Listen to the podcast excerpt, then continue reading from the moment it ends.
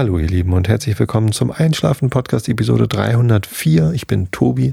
Ich lese euch heute ein bisschen Sherlock Holmes vor, da müssen wir mal zum Ende kommen so langsam. Davor gibt es den Rilke der Woche, das ist ein Marmorkarren, der Marmorkarren und zwar der aus Paris. Ich weiß gar nicht, ob es noch irgendwo anders Marmorkarren gibt vom Herrn Rilke. Aber heute gibt es Paris. Und davor erzähle ich euch ein bisschen was, damit ihr abgelenkt seid von euren eigenen Gedanken und besser einschlafen könnt was mich so bewegt hat ähm, in der vergangenen Woche oder überhaupt und so. Heute ist National Podcast Day in den USA. Wird das gefeiert. Da gibt es irgendwie irgendwelche Aktionen und alle machen irgendwie große Trara um Podcast und so weiter und so fort. Und es hat auch versucht, rüber zu schwappen nach Deutschland. Und es gab Aufrufe, dass wir als Deutsche auch uns am National Podcaster Day beteiligen sollen. Ich war so ein bisschen verwirrt zuerst, weil naja, National Podcaster Day, wenn Sie das in den USA feiern wollen, dann können Sie das ja tun. Warum sollten wir als, also dann, dann vielleicht ein International Podcaster Day, ne? Da, da würde ich ja schon eher überlegen, ob ich da mitmache. Aber als National Podcaster Day in, aus den USA wusste ich jetzt so spontan nicht, was ich da machen soll.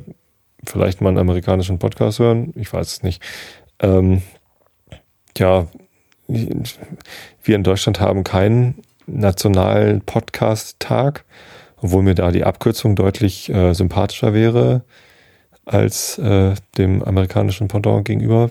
Das, äh, das, war auch so ein bisschen abschreckend, will man da mitmachen, wenn die Abkürzung so lautet wie eine Partei, die man niemals auf der Welt irgendwie wählen oder gar akzeptieren könnte. Ähm, ja, ich, ich weiß es nicht. Äh, das ist so ein bisschen gekünsteltes Geklüngel. Und da habe ich immer ein bisschen Problem mit. Also ich, ich mag das gern, mich mit anderen Podcastern austauschen und ich werde ja auch im November nach, ähm, nach Berlin fahren zum äh, Podlove Workshop.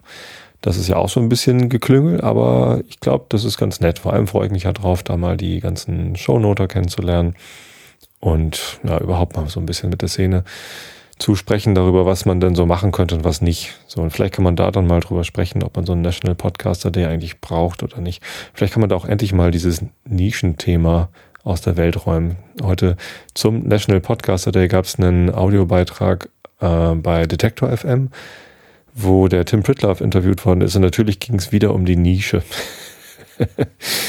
und es ist immer so witzig, weil es, es wird immer so interpretiert wie, das ist ja ganz klein und es kann nie groß werden. Und, und Tim sagt dann auch immer gleich, ja, ja, Nische ist toll. Äh, nur mit Podcasts hat man überhaupt auch die Möglichkeit, eine Nische zu erreichen und Nische ist auch eine, eine große Möglichkeit für Podcaster. Und ja, stimmt. So, aber Nische muss auch nicht unbedingt immer klein sein. Das Ding ist doch, dass es um Zielgruppen geht.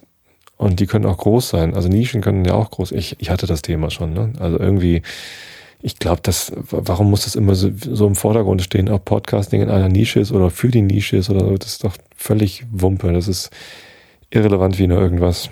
Ähm, lass uns lieber darüber reden, wie wir das, ähm, das Finden von Podcasts erleichtern können, das Nutzen von Podcasts erleichtern können und ähm, überhaupt die, die Szene noch, noch weiter zu beleben. Ich finde die Szene eigentlich schon ganz gut und ähm, da, da geht bestimmt noch viel mehr. Und natürlich ich, ich bin ja auch eine Nische. Und das hat auch gar nichts mit Interessen zu tun oder mit, mit irgendwie ein kleiner Bereich oder so. Ich meine, einer meiner Lieblingspodcasts ist Hit Miss Germany. Ähm, das wisst ihr alle. Das höre ich total gerne mit Bumuckel und 4xB. Äh, Habe ich oft genug schon erwähnt. Ich weiß, dass die recht wenige Hörer haben. Ne, der, der Ben macht außerdem noch den Trick 17 Podcast mit Kai Daniel Du. Die haben ja auch gerade ein Buch veröffentlicht zu ihrem Trick 17 Podcast mit lauter Lifehacks. Ähm, ich habe da mal in die Vorschau reingeguckt. Auf Amazon kann man so ein paar Seiten durchblättern und das sieht echt schick aus. Ähm, tolle Bilder und wenig Text. Das kommt mir auch entgegen. Nein, ich lese ja mittlerweile, äh, also im Moment habe ich wieder so eine Phase, wo ich sehr, sehr viel lese. Ich habe heute gerade das Buch äh, Little Brother von Cory Doctorow zu Ende gelesen und das war jetzt das äh, vierte oder fünfte Buch, was ich äh, nacheinander verschlungen habe. Ähm, und das, ähm, das ist schon wieder so eine Lesephase. Ich habe auch häufig Phasen, wo ich mehrere Monate lang gar kein Buch lese, zumindest nicht durchlese. Äh, und dann wieder Phasen, wo ich so viele Bücher hintereinander weglese. Ähm, und das äh, Trick 17 Buch würde ich wahrscheinlich naja, relativ schnell durchlesen. Aber es ist nett, weil da halt ein paar ganz lustige Ideen drin sind. Ähm, tja, und Hitmist äh, Germany-Hörer gibt es halt nicht so viele. Das heißt, da bin ich wahrscheinlich in der Nische. Ich glaube, das hat dann gar nicht unbedingt was mit, der, mit dem Interesse an dem Thema zu tun, sondern mit, ähm, wofür kann ich gerade meine Aufmerksamkeit aufbringen und vielleicht Sympathie oder so zu tun. Das heißt jetzt nicht, dass ich alle anderen Podcaster doof finde.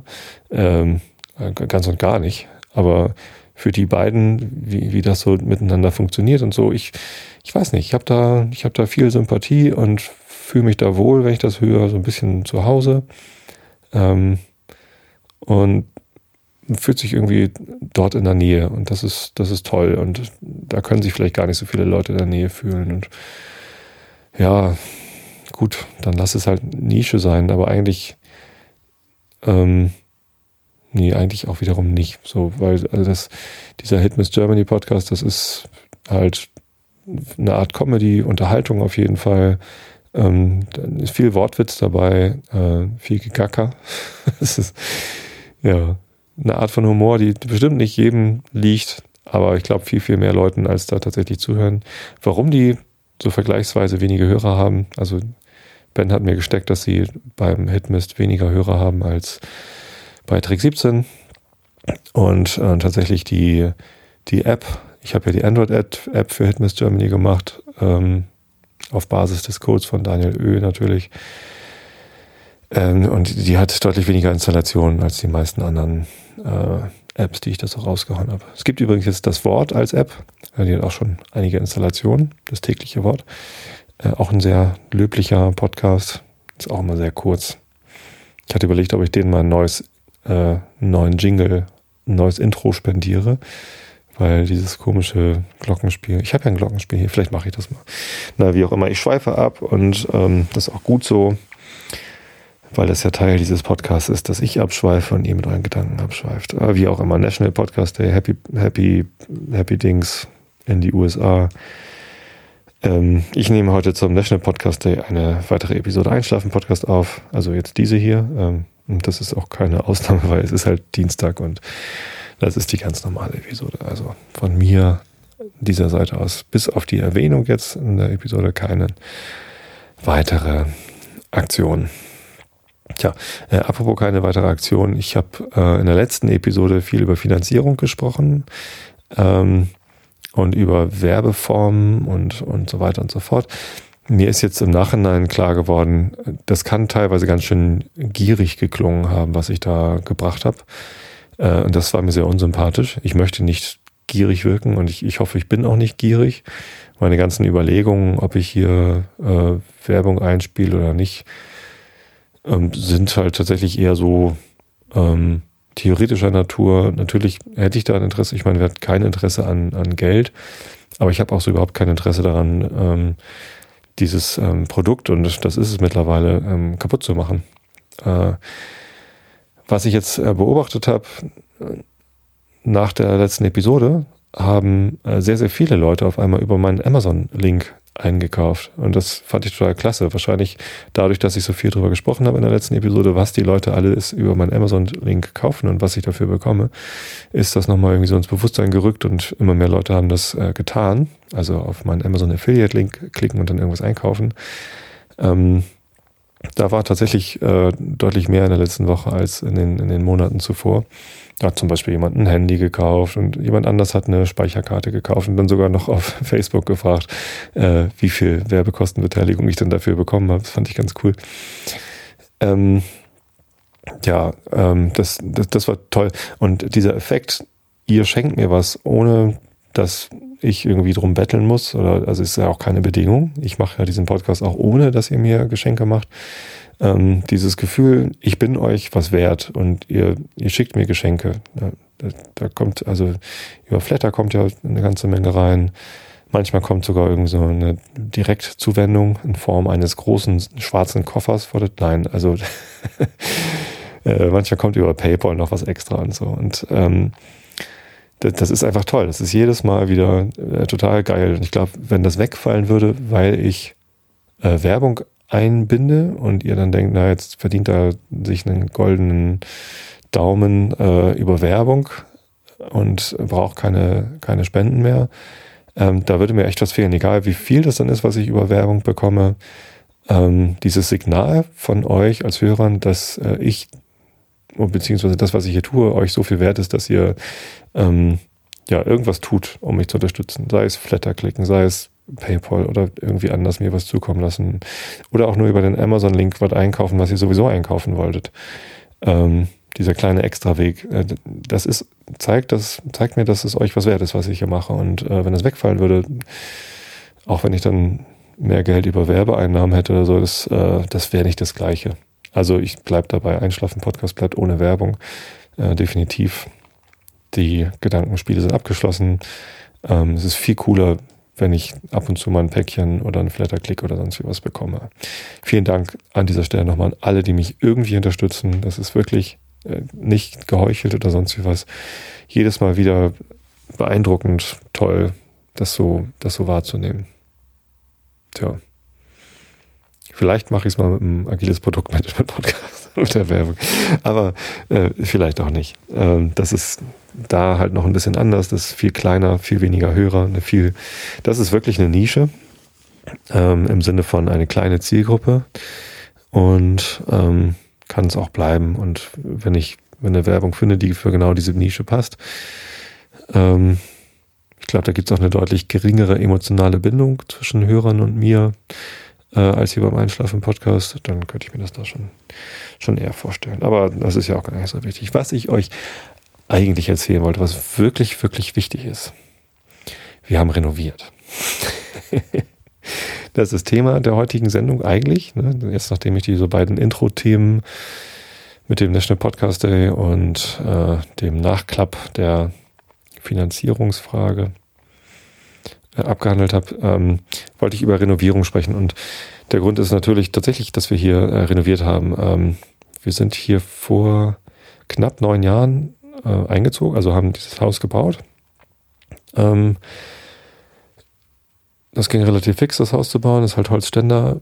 Ne? Und da haben wir im Herbst angefangen, ich glaube im August oder September. Und zu Weihnachten sind wir eingezogen. Das heißt, ähm, im Dezember ist es neun Jahre her, dass wir hier alle Wände gestrichen haben. Die Kinderzimmer und auch das Schlafzimmer hatten wir zwischendurch schon mal renoviert. Da, weißt du, in Kinderzimmern, da ist halt ab und zu mal was Frisches notwendig gewesen. Das war einfach eine Idee, hier machen wir mal eine andere Farbe und so. Das ist ganz schick. Im Schlafzimmer lag es daran, ähm, da jagen wir die meisten Mücken und die Decke ist weiß gestrichen. Äh, wir haben im ganzen Haus keine Tapeten, sondern keine Tapeten an den Wänden. Nee. Ähm, das war ein kurzes Helge Schneider Zitat. Entschuldigung. Das ist manchmal, wenn ich so einen Satz sage, kommt mir auf einmal ein, ein Musikstück in den Kopf und dann bin ich kurz irritiert. Wir haben ähm, Rigips verputzt und den dann einfach, ähm, ja, die, die Stöße einfach verputzt und dann darüber einfach Farbe drauf geklatscht. Das sind also rohe Wände, die einfach nur mit Farbe bepinselt sind. In einigen Räumen haben wir einige Flächen mit ähm, Lehmstreichputz gemacht. Ne? Statt Tapete dann einfach direkt auf den Rigips Lehmstreichputz aufgebracht mit so einem geschwungenen Quast äh, ein bisschen Struktur rein und da mit so einem Natur, aus dem Naturladen Lehmstreichputz irgendwie da mit ein bisschen Farbe ähm, das dann so aufgebracht, dass es so nach, nach Lehm verputzter Wand aussieht. Äh, und einige Wände sind tatsächlich halt, genau wie die, wo ich hier gerade meine Hand gegen lehne, äh, sind tatsächlich aus Lehm, weil da die Wandheizung drin ist. Da haben wir auch irgendwie in Naturfarbe gelassen, also braun, so wie Lehm nun mal aussieht. Ähm, ja, so viel zu dem, wie es jetzt die letzten neun Jahre war. Das Treppenhaus sah fürchterlich aus. Wir haben irgendwann schon mal, oder beziehungsweise meine Frau hat irgendwann Rappel gekriegt und konnte es nicht mehr ertragen, wie es aussieht. Und hat unten schon mal im Flur angefangen. Ne, dann kam ich nach Hause, auf einmal überall die Wände kahl und abgeklebt. Und ja, ich habe mal angefangen zu streichen. Ja, also das heißt, unten im Flur, so im Eingangsbereich, da haben wir vor ein paar Wochen, Monaten schon mal äh, gestrichen. Und jetzt war es aber dran, dass wir auch endlich mal das Treppenhaus und oben den Flur machen. Das Treppenhaus ist halt, ja, wir haben so eine Treppe ins Obergeschoss, die geht so um 180 Grad, nach, äh, relativ steil nach oben. Und die Kinder, hauptsächlich die Kinder, äh, also wir haben auf der, auf der Wandseite keinen Handlauf, sondern nur ein Treppengeländer auf der Innenseite, also auf der Innenkurve. In der Außenkurve war halt nur die Wand. Ähm, ist natürlich schon mal dann verlockend, da die Wand anzufassen, statt den nicht vorhandenen Handlauf. Eigentlich wird es ja auch reichen, auf der Innenseite den Handlauf festzuhalten, aber naja, manchmal torkelt man da so hoch, äh, dass man eben äh, auch die Wand berühren muss. Und natürlich hinterlässt das Spuren. So gerade Kinder, die nach dem Frühstück mit Nutella dann die Treppe hochrennen und kurz sich aufstützen müssen, machen halt Flecken.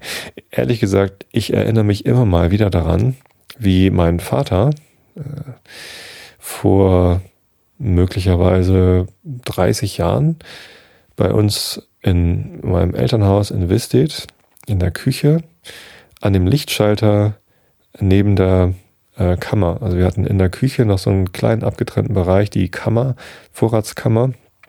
Und da war halt außen dann ähm, ein Lichtschalter für die Kammer. Und das war auch direkt am Esstisch. Also wir haben da so eine eingebaute Essecke in der Küche gehabt, eine große Wohnküche sozusagen. Äh, und da, wo der Tisch war, mit so einer U-förmigen Bank um den Tisch herum, total schön.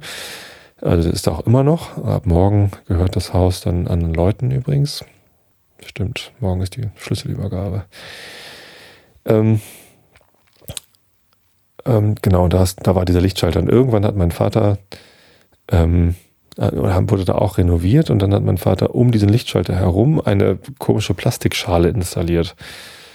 Und da habe ich mich gefragt, was soll das denn? Also was ist, was ist die Funktion dieser, dieser Plastikschale, so, so eine Plastikverschalung um die Wand? Und dann meinte er, naja, die Plastikschale kannst du einfach abwischen, wenn es dreckig ist.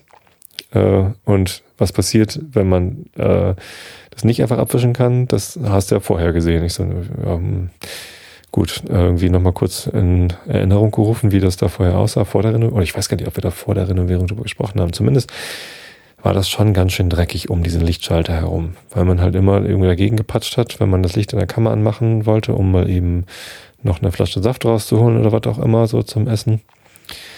Und man hat halt immer ein bisschen fettige Finger, auch wenn man nicht unbedingt vorher die Finger in Nutella getaucht hat ähm, sondern das ist ja ein ganz natürlicher Prozess, dass Haut eben auch äh, so äh, fett, äh, fettig wird. Wenn sie immer nur trocken wäre, wäre das, glaube ich, ganz schlecht für die Haut. Tja, und dann hinterlässt man eben Spuren. Und die müssen irgendwann mal beseitigt werden. Und, und das hat irgendwie Eindruck hinterlassen, als mein Vater diese Plastikschale hinterlassen hat und mir klar gemacht, so ja, hm, irgendwie ist das auch doof, wenn man, wenn man so Fettspuren oder Fingerspuren an Wänden hinterlässt. Und unser Treppenhaus nach so neun Jahren mit kleinen Kindern hier im Haus, ehrlich gesagt, ist da schon abenteuerlich dreckig aus. Natürlich waren das nicht nur die Kinder, sondern auch wir. Ne? Wenn man dann mal Sachen hochschleppt und dann irgendwie sich doch mal abstützen muss oder mit, mit den Sachen, die man hochschleppt, irgendwie an die Wand kommt, gibt es einen Strich, keine Ahnung was. Das ist halt, ja, es nutzt sich ab. Und wenn man mal genau hinguckt, sieht man auch, wie es sich abnutzt. Hier zum Beispiel in dem Zimmer, in dem ich gerade sitze, in dem Gästezimmer, Gäste-Arbeitslesezimmer, also der Extra-Raum, den wir haben, der halt nicht, also weder Wohnzimmer noch, noch irgendwas, ähm, also kein, kein Kinderzimmer, kein Schlafzimmer ist. Hier ist so ein Klappsofa drin, das man ausziehen kann, das ein schönes großes Bett ist, äh, wo Gäste schlafen können. Äh, und ein großes Bücherregal steht hier. Und ich habe hier eben auch meine Ruhe, um den Podcast aufzunehmen. Hier haben wir noch nicht renoviert. Und da sieht man zum Beispiel an der einen Wand, dass dort ähm, ein, ein ziemlich deutlicher Strich an der Wand ist. Der kommt, äh, der ist in exakt der Höhe der ähm, kleinen Metallschraube, die in den IKEA-Drehsesseln drin steckt, die hier im Zimmer sind. Und wenn diese Sessel zu dicht an der Wand stehen und sie dann gedreht werden, was äh, natürlich ganz praktisch ist, dass man sie drehen kann, aber wenn man zu dicht dran ist und sie dann dreht, dann kommt man eben mit dieser Metallschraube an die Wand und hat einen deutlichen Strich hinterlassen. Aber ansonsten geht es ja eigentlich noch.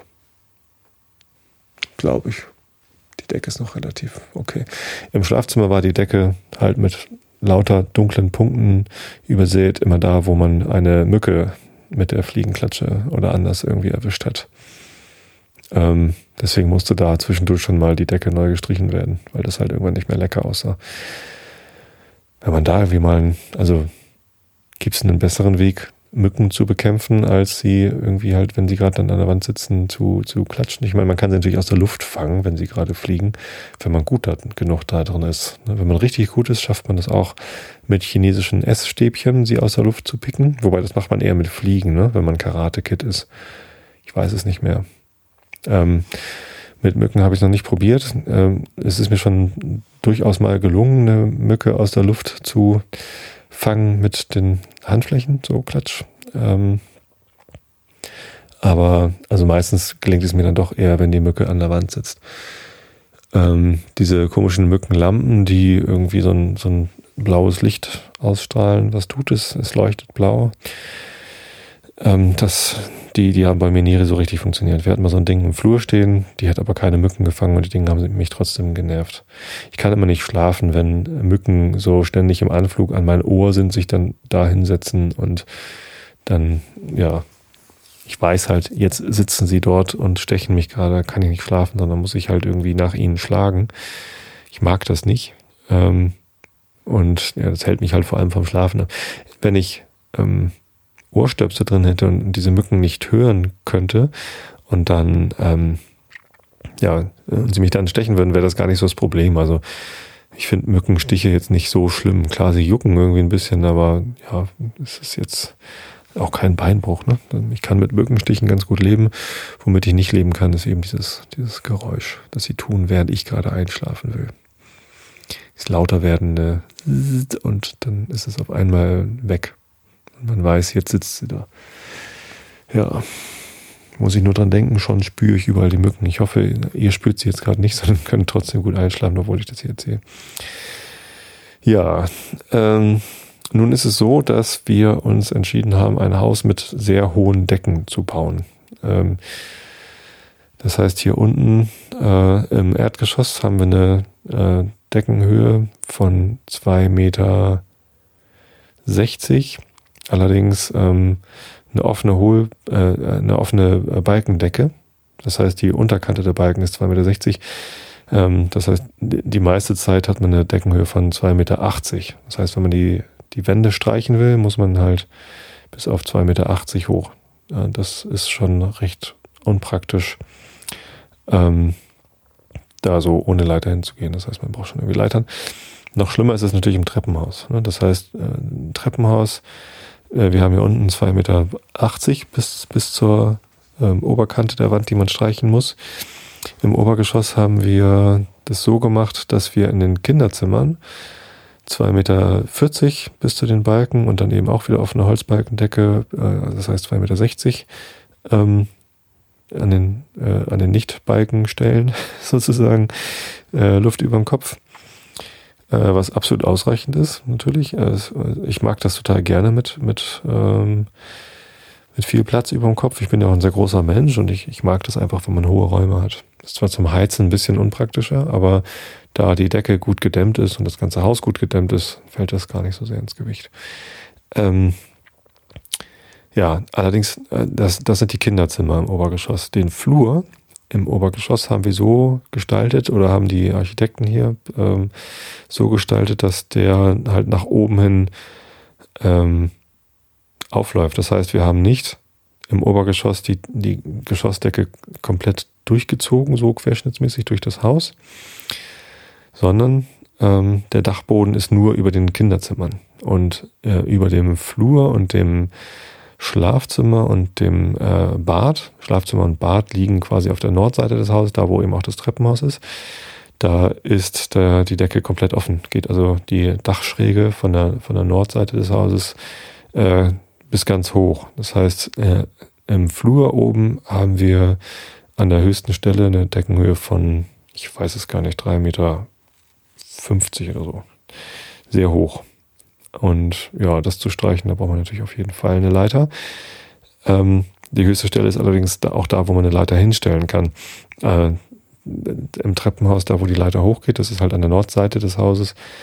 Ähm, Da ist es nicht ganz so hoch, aber natürlich ist da die Treppe, so dass man da eben gar nicht eine Leiter hinstellen kann. Und das war schon ein Grund, warum wir so lange gebraucht haben, um uns endlich dazu durchringen zu können, das Treppenhaus zu renovieren. Aber jetzt ging es halt nicht mehr anders. Jetzt musste das getan werden. Wir haben sehr viele Bilder im Treppenhaus hängen, lauter kleine Bilderrahmen mit Fotos aus unserer Familiengeschichte und so weiter und so fort. Ein paar Bilder von den Kindern und so. Ähm, die mussten natürlich alle abgenommen werden. Äh, das Abkleben war auch ein bisschen schwierig. Wir haben da quasi direkt über der Treppe haben wir noch einen, einen Dachfenster, dass da ein bisschen Licht reinfallen kann. Ähm, das da mit einem Holzrahmen und der muss natürlich abgeklebt werden. Und es war schon ganz schön heikel. Also ich musste mich sehr, sehr lang machen. Einige Sachen musste ich mit einer Treppe machen, die so halb auf einer Treppenstufe stand. Meine Frau hat dann die, die Treppe, äh, die, die Leiter gesichert, während ich dann oben auf der Leiter stand und ganz oben die, die Sachen dann abgeklebt und angemalt habe. Ja, es war schon ein bisschen Abenteuer, aber letztendlich äh, auch nicht, nicht wirklich gefährlich, sondern wir waren dann einfach extrem vorsichtig und das, das dauert dann natürlich alles ein bisschen länger, äh, zieht sich ein bisschen hin. Äh, war schon ein ganz schöner Stunt, ganz schön, ganz schön viel. Haben letzte Woche Mittwoch angefangen an meinem freien Tag. Oder? War das so? Nee. Stimmt gar nicht. Wann haben wir denn angefangen? Am Freitag, glaube ich. Genau, Freitag haben wir angefangen, Samstag haben wir weitergemacht.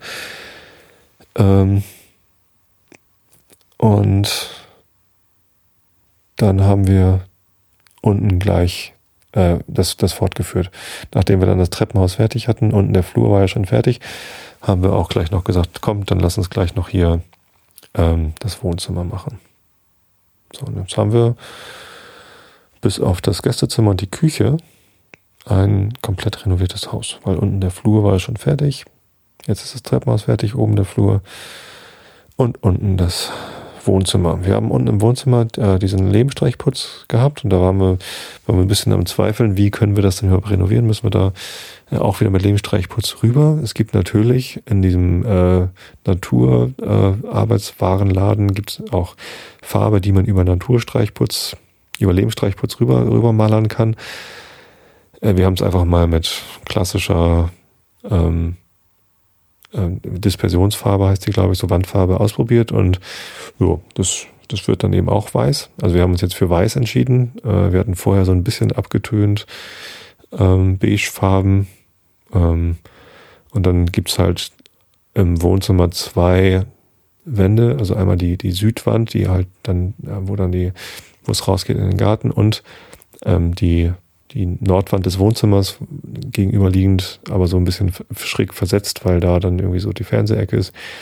Ähm, die haben wir farbig gemacht. Die Südwand ist rot gewesen und es war so ein dunkles Rostrot und die Nordwand war so ein grün, blasses dunkelgrün. Ich weiß gar nicht genau, wie man das beschreiben soll. Das waren halt so Lehmstreichputzfarben, die es da gab und die haben uns gut gefallen. Dann haben wir die da so reingemalt. Ähm, bis auf die beiden Wände haben wir jetzt einfach statt des leicht gold-beige melierten Tons haben wir äh, alles weiß angemalt. Ähm, es war ganz lustig. Ich war im Baumarkt und habe noch ein bisschen weiße Farbe dazu gekauft, weil das, was wir noch hatten vom unten Flur streichen, hat halt nicht mehr gereicht. Ich war dann im Baumarkt, habe so ein bisschen geguckt, oh nee, das, hm, keine Ahnung, was ist denn gerade mal günstig. Und dann hatte ich einen großen Topf gesehen, wo irgendwie hier heute mit 15 Prozent mehr Renovo Kristallweiß war das. Ähm, und sah irgendwie günstig aus. Ein Rieseneimer, irgendwie 13 Liter oder was, 13,5 Liter für ähm, 29,90 oder so. Und ja, machte einen, einen guten Eindruck. Habe ich das einfach genommen. Äh, und an dem Abend, als wir uns dann irgendwie erschöpft von der Arbeit auf das Sofa geworfen haben, haben wir ein bisschen Fernsehen geguckt und was lief im Fernsehen? Werbung für diesen Hagebaumarkt, der feiert gerade irgendwie irgendein Jubiläum. Ähm, und wir haben ganz viele tolle Produkte im Angebot, zum Beispiel Renovo Kristallweiß mit äh, 13,5 Litern für 29,90. Hat mir dann dieser, dieser Typ, der da Werbung für den Hagebaumarkt macht. Wie heißt er noch? Der mit der Nase. Ähm, Fällt mir der Name nicht ein. Ist ja völlig egal, wie der heißt. Ähm, tja, er hat es mir nochmal erzählt, was ich da gerade Tolles gekauft habe. Ist auch mal toll, wenn man Werbung äh, sieht, nachdem man sich für den Kauf entschieden hat, fühlt man sich doch glatt bestätigt. Oder auch nicht. Na, wie auch immer. Ja. Ähm, die, die rote und die grüne Wand haben wir auch wieder rot und grün gemacht. Leider haben wir natürlich jetzt einen etwas anderen Ton bekommen. Äh, das Rot ist ein Kaminrot geworden, äh, was deutlich roter ist als das Rostrot vorher. Ja, ziemlich knallig rot. Also auch dunkel, jetzt nicht, nicht hell, äh, aber äh, halt rot, rot, so Kaminrot halt. Das ist kurz äh, gewöhnungsbedürftig, aber also da war es ganz besonders nötig. Also neben dem Treppenhaus war diese rote Wand die, die wichtigste, die mal renoviert werden musste. Denn äh, an dieser roten Wand stand bis vor drei Jahren oder vor zwei Jahren, ich weiß es gar nicht mehr, der Vogelkäfig. Ich hatte es bestimmt damals erwähnt. Ne? Könnte man jetzt nachschlagen, wann denn das wohl gewesen ist, in den Archiven. Wir hatten mal zwei Wellensittiche und die standen dort äh, an der Wand. Und wenn man Wellensittiche hat, dann äh, die hinterlassen eben auch Spuren ähm, verschiedenster Art, Federn, Dreck und auch ja Kot, so äh, wird da halt verspritzt. Ähm, und das kriegt man eben auch nicht wieder weg. Wenn die Wand weiß ist, an die man die stellt, dann dann fällt das gar nicht so auf, denn die meisten Spuren sind weiß, aber auf so einer dunkelroten Wand hat man es schon recht deutlich gesehen. Und äh, seit das Ding da jetzt nicht mehr stand, haben wir gesagt, Mensch, die, die Wand ist eklig, das sieht eklig aus. Da waren halt über so helle Flecken. Äh, natürlich kein Kot mehr, aber wenn man das dann irgendwie versucht wegzukriegen, äh, zu säubern, das geht halt auch immer nur so weit. Und ähm, war kein schöner Anblick. So, jetzt ist das toll, dass das äh, nicht mehr so hässlich äh, fleckig ist, aber es ist halt rot. Also sehr rot. Naja, macht nichts. Ähm, für die, also ich, ich finde es auch schick. Es ist irgendwie, dadurch, dass da natürlich noch irgendwie ein, äh, eine Tür ist mit so einem Holzrahmen, der irgendwie grün ist und dass dann irgendwie noch äh, zwei Lampen, Wandlampen angebracht sind, die äh, hell sind, weiß, so, nee, die sind nicht so weiß, die haben dieses Papierzeug, so, so Ikea-Papierlampen. Ähm, Papyrus-Lampen. Keine Ahnung. Halt irgendwelche Ikea-Wandlampen, die halbwegs äh, neutral aussahen. Ähm, und noch ein Lüftungsschacht und so. Es sind so schon noch ein paar Elemente, die irgendwie drauf auffallen auf der Wand. Ähm, man könnte jetzt nochmal ein Bild aufhängen, wahrscheinlich. Ja, ähm, die, doch, ich, ich mag das. Die ist schön, die Wand. Das ist, das ist freundlich. Und die grüne Wand ist auch nicht mehr so äh, dunkel-blassgrün, sondern, also blass-dunkelgrün, sondern die ist jetzt hellgrün. Das heißt ähm, Kaktus. Kaktusgrün heißt die Farbe. Und das ist echt schön frisch. Und es hat äh, meine Tochter dazu animiert, ähm, unseren Sommerhit wieder auszugraben. Ich habe zum Arbeiten ähm, letztens äh, dann den äh, mein, mein Handy an die Anlage angeschlossen und schön laut mit ordentlichem Bass die neue äh, Platte von Afex Twin angemacht. Cyro, sehr, sehr cool, so zum Arbeiten, zum Nebenherlaufen. Ähm, ich mag gerade so Instrumentalmusik und auch gerne mal Elektromusik äh, total gerne zum, zum Nebenbeilaufen haben, weil wenn keine Texte dabei sind, ist das schon ganz gut. Wobei an einer Stelle singt er sogar. Was sehr merkwürdig ist. Aber egal. Ähm, und da sagt meine Tochter dann auf einmal, nein, Papa, ähm, das möchte ich nicht hören. Hast du nicht auch das Kaktuslied auf deinem Handy? Ja, welches Kaktuslied denn? Ja, Sommer, Sonne, Kaktus von Helge Schneider, den ich vorhin schon zitiert habe, oder? Ja, habe ich. Äh, wahrscheinlich, weil mir durch das Helge Schneider hören jetzt am Wochenende beim Renovieren dieser großartige Künstler wieder ins Gedächtnis gerufen worden ist. Ich mag den wirklich total gern. Hegel ist, ist ein super Typ. Ähm, und seine neueste Platte von diesem Jahr, Sommer, Sonne, Kaktus.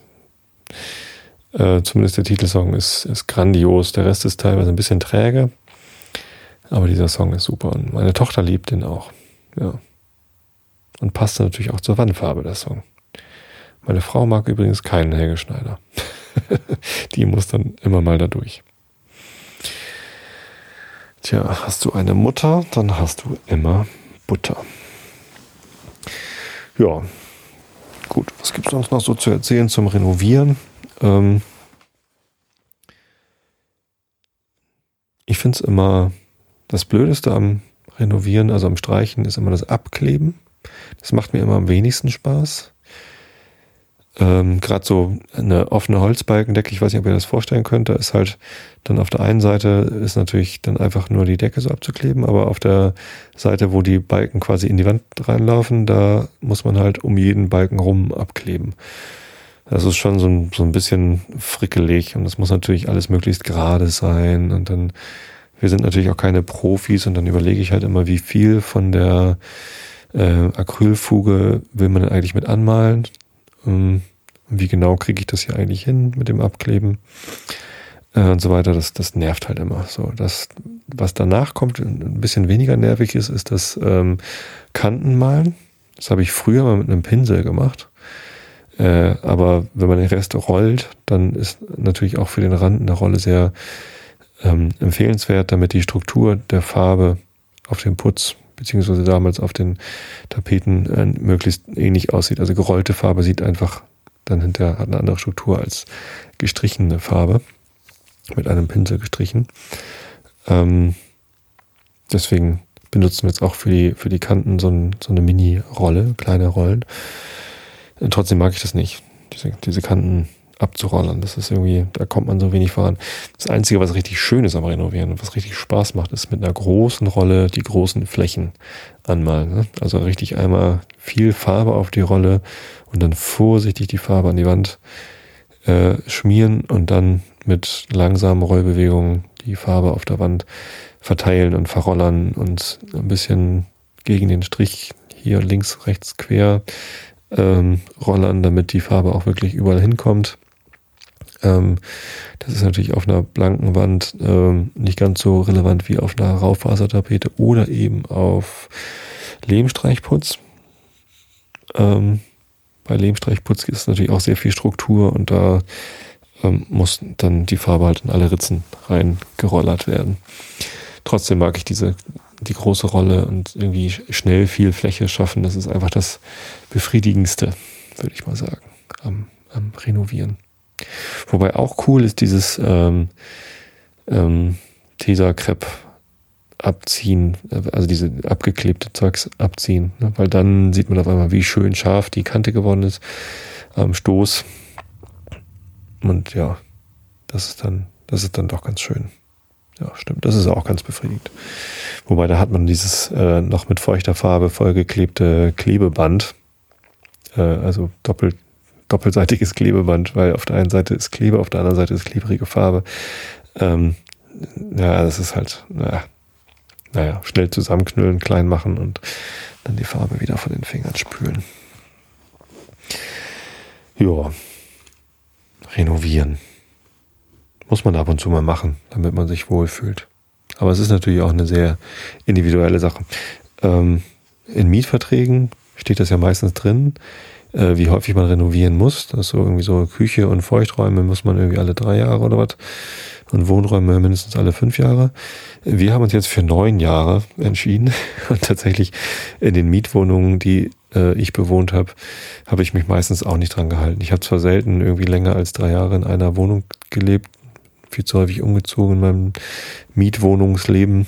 Ich bin mit 19 ausgezogen aus meinem Elternhaus, habe dann in Hamburg in diversen Wohnungen gelebt und hatte das Glück, dass ich eigentlich in allen Wohnungen die Wohnung äh, unrenoviert übernommen habe. Und das stand dann auch so im Protokoll drin. Äh, und ich habe sie dann auch unrenoviert übergeben. Natürlich darf sie nicht komplett verranzt aussehen, ne? so man irgendwie, wenn man da zehn Jahre gewohnt hat und nie renoviert hat, das geht dann auch nicht. Ähm, und äh, in meiner ersten Wohnung, als ich aus der ausgezogen bin, da war mir beim Abbau meiner Regale auch so ein bisschen von dem Putz kaputt gegangen. Da waren, ne, waren dann etwas größere Löcher in der Wand. ähm, da hat dann der Vermieter gesagt, na gut, von der Kaution behalte ich mal noch ein bisschen was übrigens, weil das hier ist nicht unrenoviert, sondern das ist kaputt.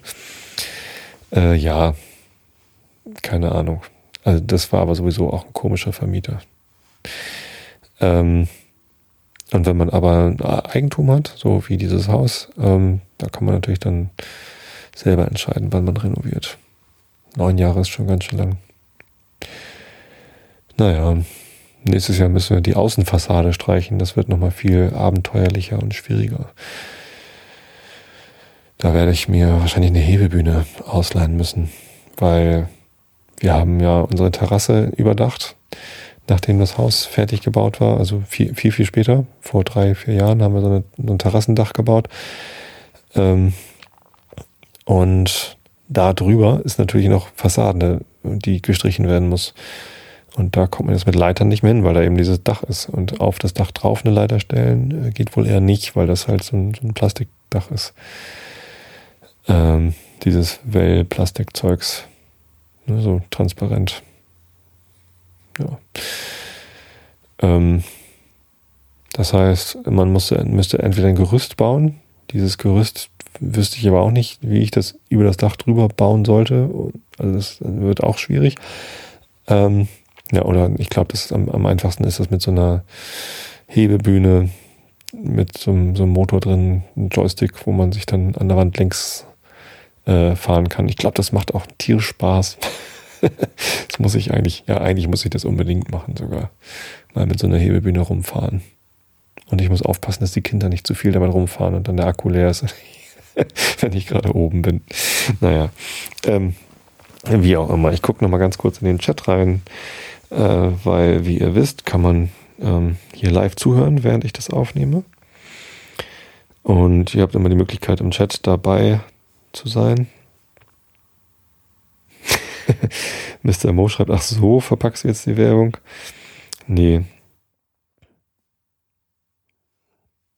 für Hagebau. Habe ich jetzt Werbung gemacht für Hagebau? Ich kriege nichts vom Hagebau. Hagebau sponsert mich nicht, hat mir nur ein günstiges Angebot für Farbe gemacht. Falls ihr auch gerade re renovieren wollt, könnt ihr natürlich auch in anderen Baumärkten nach Angeboten gucken. Ja. Und der Kimonis ist mittlerweile auch eingetroffen im Chat und winkt mir zu. Hallo Kimonis. Ja.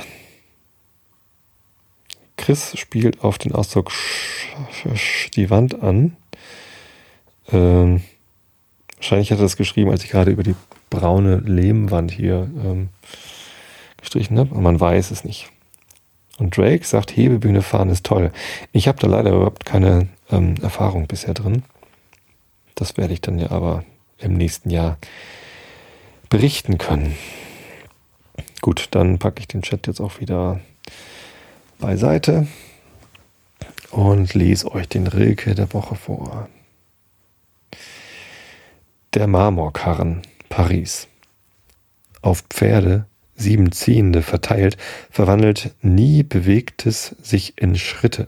Denn was hochmütig in des Marmors Mitte an alter Widerstand und All verweilt, das zeigt sich unter Menschen, siehe, nicht unkenntlich unter irgendeinem Namen, nein, wie der Held das Drängen in den Dramen erst sichtbar macht und plötzlich unterbricht, so kommt es durch den stauenden Verlauf des Tages, kommt in seinem ganzen Staate, als ob ein großer Triumphator nahte, langsam zuletzt und langsam vor ihm her, Gefangene, von seiner Schwere schwer und naht noch immer und hält alles auf. Tja, das ist der Marmorkarren in Paris. Und wie ich eingangs schon erwähnte, ich habe keine Ahnung, ob es noch andere Marmorkarren gibt. Vielleicht London und New York. Aber wer weiß das schon? Ich weiß es nicht. Stattdessen weiß ich, dass ich äh, gerne zum Ende kommen würde mit Sherlock Holmes. Wir sind bei, 8, äh, bei 89 Prozent der Studie in Scharlachrot von Arthur Conan Doyle. Ähm, wahrscheinlich komme ich heute noch nicht zum Ende, aber dann ja vielleicht bald. Und wir sind mitten im Kapitel. Und dort steige ich einfach wieder ein. Augen zu und zugehört. Ich folgte ihnen auf Schritt und Tritt, manchmal zu Fuß, meistens aber mit meiner Droschke, weil ich dann sicher war, sie einzuholen. Nur am frühen Morgen oder spät am Abend konnte ich noch dem Dienst nachgehen und kam bald in Rückstand bei meinen Brotherren. Das kümmerte mich jedoch wenig, denn ich trachtete nur danach, mir die Leute nicht entgehen zu lassen. Sie mochten wohl ahnen, dass ihnen Gefahr drohte und waren schlau genug, die äußerste Vorsicht zu beobachten. Nie gingen sie nach Einbruch der Dunkelheit aus und stets traf man sich sie zusammen. Zwei Wochen lang fuhr ich täglich hinter ihnen her, aber ich bekam niemals den einen ohne den anderen zu sehen. Trevor war fast immer betrunken, aber dafür hielt Stangerson unablässig die Augen offen. Hatte sich, hatte sich auch trotz meiner Ausdauer und Wachsamkeit bisher keine Gelegenheit zur Ausführung meines Planes geboten, so verlor ich doch den Mut nicht, denn äh, eine innere Stimme sagte mir, dass die Stunde der Vergeltung nicht mehr fern sei. Was ich am meisten fürchtete, war, dass mich mein Herzleiden an der Vollendung des Werkes hindern könne.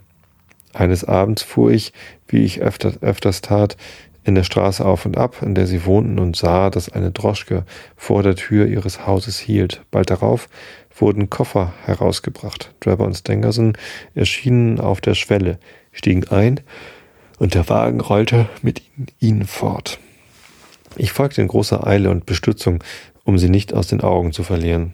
Als ich sie an Houston Station aussteigen sah, rief ich einen Knaben herbei, um mein Pferd zu halten und betrat gleich nach ihnen den Bahnsteig. Sie kamen mir, sie kamen jedoch zu spät. Der Zug nach Liverpool, den sie benutzen wollten, war bereits abgefahren. Und bis zu dem nächsten hatte es noch mehrere Stunden Zeit, wie ihnen der Schaffner auf ihre Frage mitteilte. Stangerson schien da hierüber sehr ungehalten, während Drabers Miene eher Befriedigung verriet. Es gelang mir, ihnen in dem Gedränge so nahe zu kommen, dass ich jedes Wort ihres Gesprächs verstand. Draber sagte, er habe noch eine kleine Angelegenheit zu ordnen. Sein Gefährte möge hier auf seine Rückkehr warten. Als Stangerson Einspruch erhob, weil sie beschlossen hatten, beisammen zu bleiben, entgegnete Draber, sein Geschäft sei delikater Natur, er müsse es allein besorgen. Stangersons Antwort konnte ich nicht verstehen, aber sie versetzte den anderen in Wut. Mit einem wilden Fluche fuhr er auf und schrie, er möge nicht vergessen, dass er nur ein bezahlter Diener sei und ihm nichts zu befehlen habe. Der Sekretär gab nun den vergeblichen Widerstand auf und äußerte nur noch, dass Trapper ihn in Hallidays Privathotel aufsuchen möge, falls er auch noch den letzten Zug versäume. Jener versicherte jedoch, er werde vor elf Uhr wieder da sein und verließ den Bahnhof. Nun endlich war der Augenblick gekommen, auf den ich so lange geharrt hatte. Die Bösewichte waren in meine Hand gegeben. Vereint konnten sie einander schützen. Getrennt hatte, ich Gewalt über sie. Doch wollte ich nichts übereilen und ging mit der größten Besonnenheit zu Werke. Die Rache gewährt nur Befriedigung, wenn unser Feind sich selbst bewusst wird, wessen Hand es ist, die den Streich gegen sie führt und weshalb ihm die Vergeltung trifft. Mir lag bei meinem Plan vor allem daran, dem Schändlichen keinen Zweifel zu lassen, dass er die Strafe für seine alte Schuld erleide. Einige Tage zuvor hatte der Herr, der sich nach der Brixton Street fahren ließ, um dort verschiedene Häuser zu besichtigen, den Schlüssel zu einem derselben zufällig in meiner Droschka vergessen. Er forderte ihn mir zwar noch am selben Abend ab und erhielt ihn auch zurück, aber ich hatte doch Zeit gehabt, einen Abdruck davon zu nehmen, nach welchem ich einen Schlüssel zu meinem Gebrauch anfertigen ließ. So verschaffte ich mir Zugang zu einem Platz in dieser großen Stadt, an dem ich sicher war, ungestört zu bleiben. Es galt jetzt nur noch, die schwierige Aufgabe zu lösen, Trevor nach diesem Hause zu bringen. Er ging die Straße hinunter und bald trat in diese, bald äh, und trat bald in diese, bald in jene Schenke. In der letzten, welche er aufsuchte, blieb er wohl eine halbe Stunde. Als er wieder zum Vorschein kam, schwankte er unsicher hin und her und ich sah ihn in eine Droschke steigen. Natürlich fuhr ich dicht hinter ihm drein, über die Waterloo Bridge und durch endlose Straßen, bis wir uns schließlich zu meiner Verwunderung wieder vor dem Logierhaus befanden, welches er vor kurzem verlassen hatte. Was ihn dorthin zurückführen könne, begriff ich nicht. Während er ausstieg, seine Droschke fortschickte und in das Haus trat, fuhr ich noch etwa hundert Schritt weiter und wartete. Eine Viertelstunde verging, da wurden plötzlich im Innern des Hauses zornige Stimmen laut. Die Tür ward aufgestoßen und ich sah einen jungen, mir unbekannten Menschen, der Drebber am Kragen gepackt hatte. Mit einem kräftigen Stoß schleuderte er ihn die Stufen hinunter bis in die Mitte der Straße. Warte, du Hund, rief er und hob drohend den Stock, den er in der Hand hielt. Ich will dich lehren, ein rechtschaffenes Mädchen zu beschimpfen. Er war in so heftigem Zorn, dass Drebber es wohl geraten fand, sich davon zu machen, so rasch ihn seine Beine tragen wollten. Er lief geradewegs auf meine Droschke zu, die an der Straßenecke hielt. Nach Hallidays Hotel, rief er und sprang hinein. Als ich ihn glücklich im Wagen hatte, pochte mein Herz vor Freude so laut, als wollte es zerspringen. Ich zwang mich ruhig zu bleiben, fuhr langsam weiter und überlegte, was nun zu tun sei.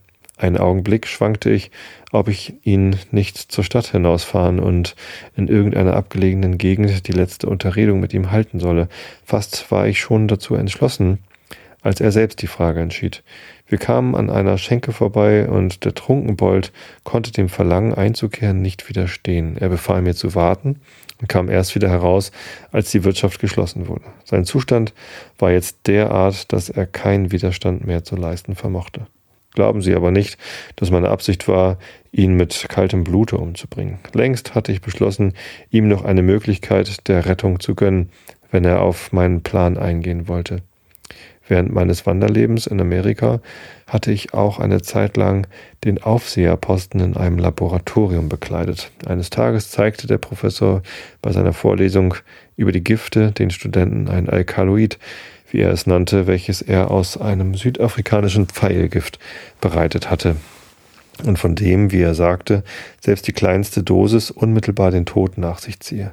Ich merkte mir nur das Fläschchen und sobald ich allein war, entnahm ich demselben einige Tropfen der Flüssigkeit. Na, äh, na ich mich auch auf das Apothekerhandwerk verstand, da wahrscheinlich, ne? Da ich mich auch auf das Apothekerhandwerk verstand, fertigte ich mir eine Anzahl Pillen an, von denen einige vergiftet, die anderen ganz unschädlich waren. Eine Pille von jeder Sorte tat ich in eine Schachtel, mit der Absicht, am Tage der Rechenschaft meinem Feinde die Wahl zwischen beiden zu lassen und selbst diejenige zu verschlucken, welche er übrig ließ. Es war so gut ein Zweikampf auf Tod und Leben wie jeder andere, nur würde er in der Stille vor sich gehen. Seit jener Zeit trug ich die Pillenschachteln stets bei mir, und jetzt war der Augenblick gekommen, da sie ihren Zweck erfüllen sollten. Mitternacht war längst vorüber. Ein heftiger Wind hatte sich erhoben und der Regen fiel in Strömen. Obgleich von Nässe und Kälte durchfröstelt, jubelte ich doch innerlich vor Freude. Zwanzig Jahre lang hatte ich vergebens danach getrachtet, wieder Vergeltung zu üben. Jetzt endlich sollte mein heißes Verlangen Befriedigung finden. Aus dem Dunkel tauchte vor meinem Geist John Ferriers Gestalt auf und ich sah meine geliebte Lucy mir zulächeln, so deutlich, wie ich sie jetzt meine Herren, hier im Zimmer sehe. Auf der ganzen Fahrt schwebten die teuren Schatten neben mir, bis ich endlich vor dem Hause in der Brixton Street hielt. Kein Mensch war zu sehen, nicht ein Laut ließ sich vernehmen, nur der Regen rauschte hernieder. In der Droschke lag Trevor zusammengekrümmt da in seinem Rausch und schlief. Ich fasste ihn beim Arm. Sie müssen aussteigen, rief ich. Schon gut, Kutscher, gab er zur Antwort. Ohne Zweifel glaubte er, bei dem Hotel angekommen zu sein, nach welchem er fahren wollte, denn er verließ die Droschke ohne ein weiteres Wort und folgte mir durch den Garten in das Haus. Er schwankte hin und her, so dass ich ihn stützen musste. Nun schloss ich die Tür auf und brachte ihn in das Vorderzimmer. Den ganzen Weg lang schritten meine Lucy und ihr Vater immer vor uns her. Ich versichere sie. Hier ist verteufelt dunkel, murmelte Drebber umhertastend. Wir wollen gleich Licht machen, erwiderte ich, holte Streichhölzer aus der Tasche und zündete die Wachskerze an, welche ich mitgebracht hatte. Und jetzt, Enoch Drebber, rief ich, das Licht emporhaltend, seht mich an. Kennt ihr mich? Er starrte mich eine Weile mit ausdruckslosen Blicken an, plötzlich aber zuckte es krampfhaft in seinen Zügen und das Entsetzen, welches sich darin spiegelte, sagte deutlicher als Worte, dass er seinen Feind erkannt hatte. Sein Gesicht ward erdfahl, der Angstschweiß trat ihm auf die Stirn, und er bebte wie Espenlaub. Ich lehnte ihm gegenüber an der Tür und betrachtete ihn mit Wollust. So süß hatte ich mir die Rache kaum vorgestellt. Ihr erbärmlicher Mensch, rief ich. Vom Salzsee her bin ich in eurer Spur gefolgt und stets seid ihr mir entgangen, aber jetzt sind wir am Ende unserer Wanderung, denn einer von uns beiden wird die Sonne des morgenden Tages nicht mehr aufgehen sehen. Er schreckte noch weiter vor mir zurück, sicherlich glaubte er, dass ich im Wahnsinn spräche. Ich war auch nahe daran, vor maßloser Erregung den Verstand zu verlieren. Meine Pulse pochten wild, und wer weiß, was mir zugestoßen wäre, hätte ich hätte mir nicht ein Blutstrom, der mir aus der Nase quoll, plötzlich Erleichterung gebracht. Denkt an Lucy Ferrier, rief ich und hob drohend den Schlüssel empor, mit dem ich die Tür hinter uns abgeschlossen hatte. Die Strafe für eure Missetat hat sich lange verzögert, aber endlich ereilt sie euch doch. Mit bebenden Lippen stand der Feigling vor mir. Er hätte wohl gern um sein Leben gefleht, doch wusste er nur zu gut, dass ich kein Erbarmen üben würde. Sie wollen mich ermorden, stammelte er.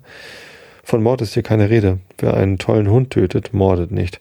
Habt ihr etwa Mitleid gefühlt für die Geliebte meines Herzens, als ihr sie von der Seite ihres erschlagenen Vaters risset, um sie in euren verfluchten, verruchten Harem zu schleppen?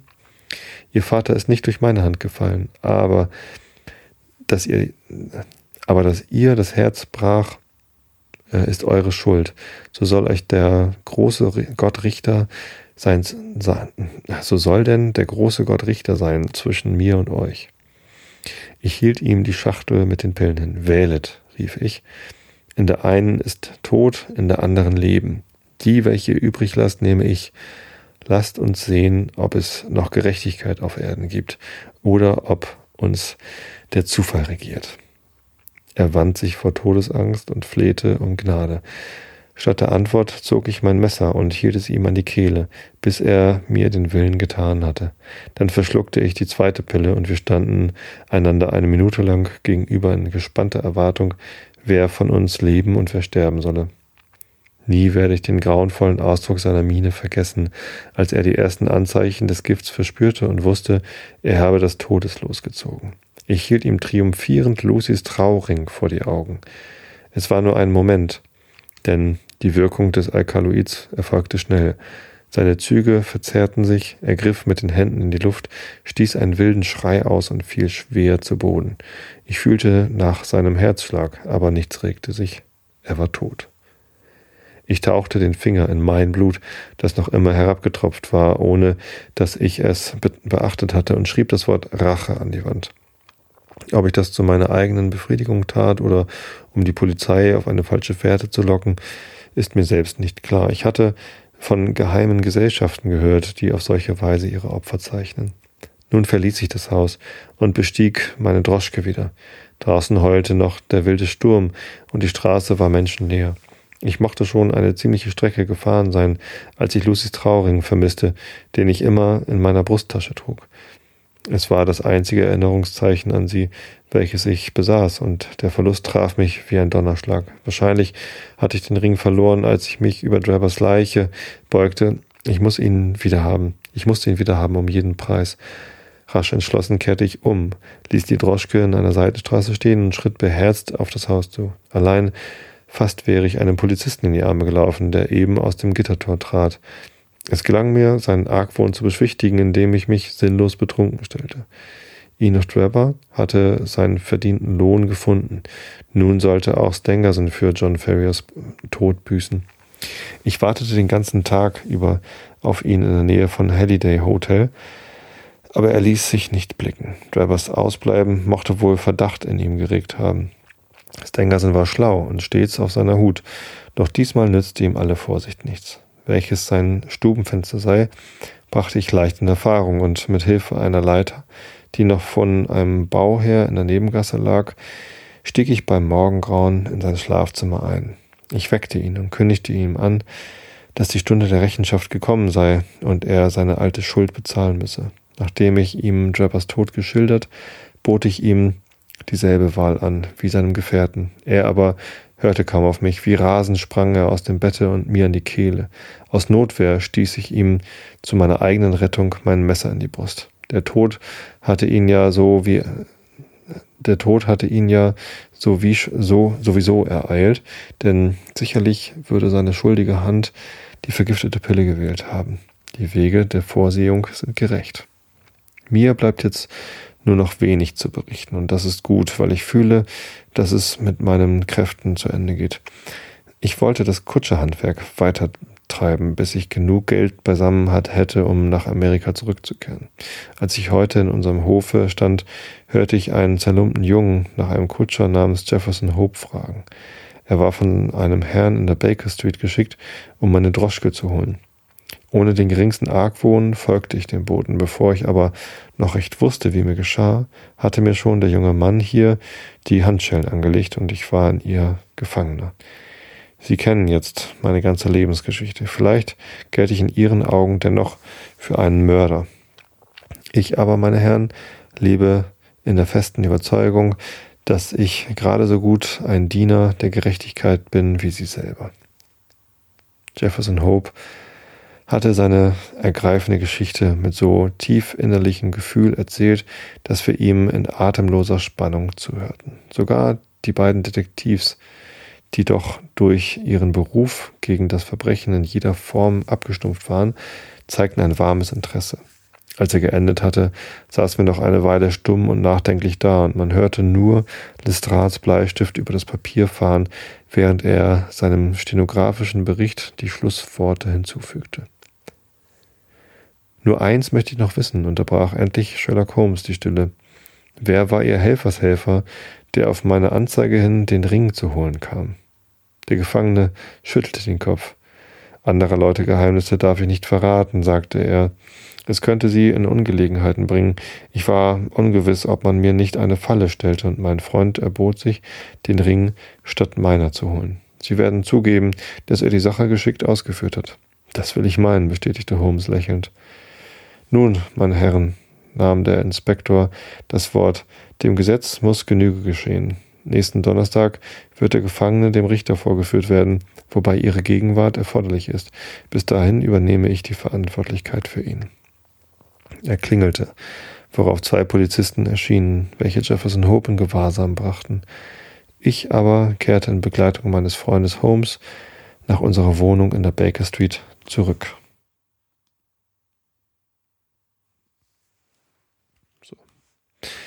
Den Rest, die letzten 5%, lese ich euch dann in der nächsten Woche vor. Ähm, nächste Woche, ja, nächste Woche wird gehen. Ähm, klar, am 28. Oktober, das ist ein Dienstag, werde ich nicht Einschlafen-Podcast aufnehmen können. 28. Oktober 2014 ist endlich mal wieder ein Pokalspiel beim FC St. Pauli. Ähm, zu Hause. Die letzten Jahre ist St. Pauli immer entweder in der ersten oder in der zweiten Runde des DFB-Pokals ausgeschieden. Und es waren alles Auswärtsspiele. Das letzte Heimspiel war, glaube ich, gegen Bayern München, damals im Pokal, das Halbfinale. Ähm, tja, und jetzt kommt Borussia Dortmund. Ähm, das Ergebnis wird äh, größtwahrscheinlich, mit der höchsten Wahrscheinlichkeit nicht äh, überraschend sein. Also Dortmund wird das natürlich gewinnen. Ähm, sehr wahrscheinlich. Und das ist auch gar nicht schlimm. Trotzdem werde ich da gerne hingehen und mal äh, meine Jungs anfeuern.